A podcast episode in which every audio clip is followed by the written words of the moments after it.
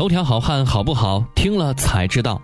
在两个多月以前，有人采访张学友，想不想上歌手这样的平台跟大伙比一比？张学友说自己比赛了一辈子，不想再比了。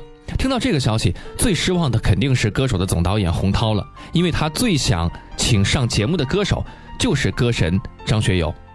歌神虽然没有来，但是他的歌却一直在《我是歌手》或者是《歌手》里被反复的翻唱，十四首歌，十八次的演绎，也是一个记录啊。比如第一期沙宝亮演唱的《秋意浓》，第二期黄贯中的《吻别》，第三期张靓颖的《饿狼传说》。所以，歌神之所以被称为歌神，肯定是有绝对的妙势群雄的实力。其实论唱功实力，华语乐坛里，我到现在还真的没有看到可以超过张学友。张学友是以全港十八区业余歌唱大赛几千人的比赛冠军出道。那个时候，香港歌坛谭张争霸，梅艳芳、陈慧娴、陈百强优秀歌手众多，而张学友能够从中脱颖而出，足以见证他的实力。四大天王里，也是被认为唱功最好的，还给人留下了《雪狼湖》这样前无古人后无来者的神来之笔。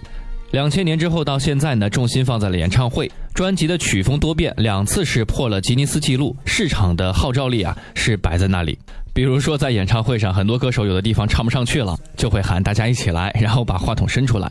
张学友呢就从来不干这事儿，大家买票是来听歌的，不是唱歌的。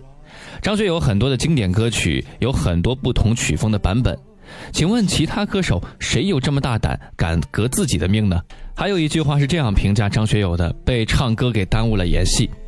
张学友在演戏上其实是也是野兽派，导演呢要怎么演就怎么演。其实，在唱歌上他也是野兽派，怎样唱好听有市场，那么他就怎么样唱。凭借着自己深厚功力，都把歌唱成了非常多的经典，所以他也就自然成了歌神。其实我们这辈子人，或者说后辈偶然听到的某首歌很好听，然后呢，他们也会去探究一下原唱是谁，他或者是他唱的如何。